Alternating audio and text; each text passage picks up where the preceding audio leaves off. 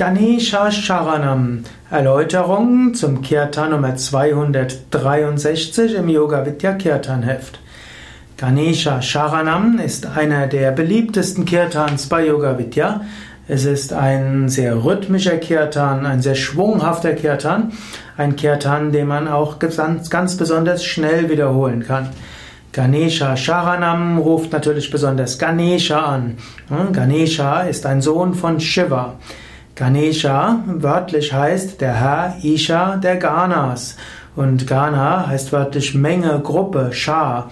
Ganas steht, zum einen für alle Engelswesen. Gana steht aber auch für alle guten Eigenschaften, die wir haben. Gana, oder eigentlich kurz Gana, sind also alle großartigen Fähigkeiten, über die Ganesha letztlich Herr ist.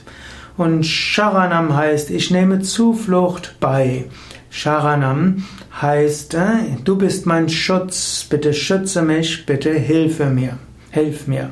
Ganesha Sharanam, Sharanam Ganesha ist die eine Zeile und da gibt es vier verschiedene Zeilen, die alle die gleichen Worte haben, aber unterschiedliche Melodien.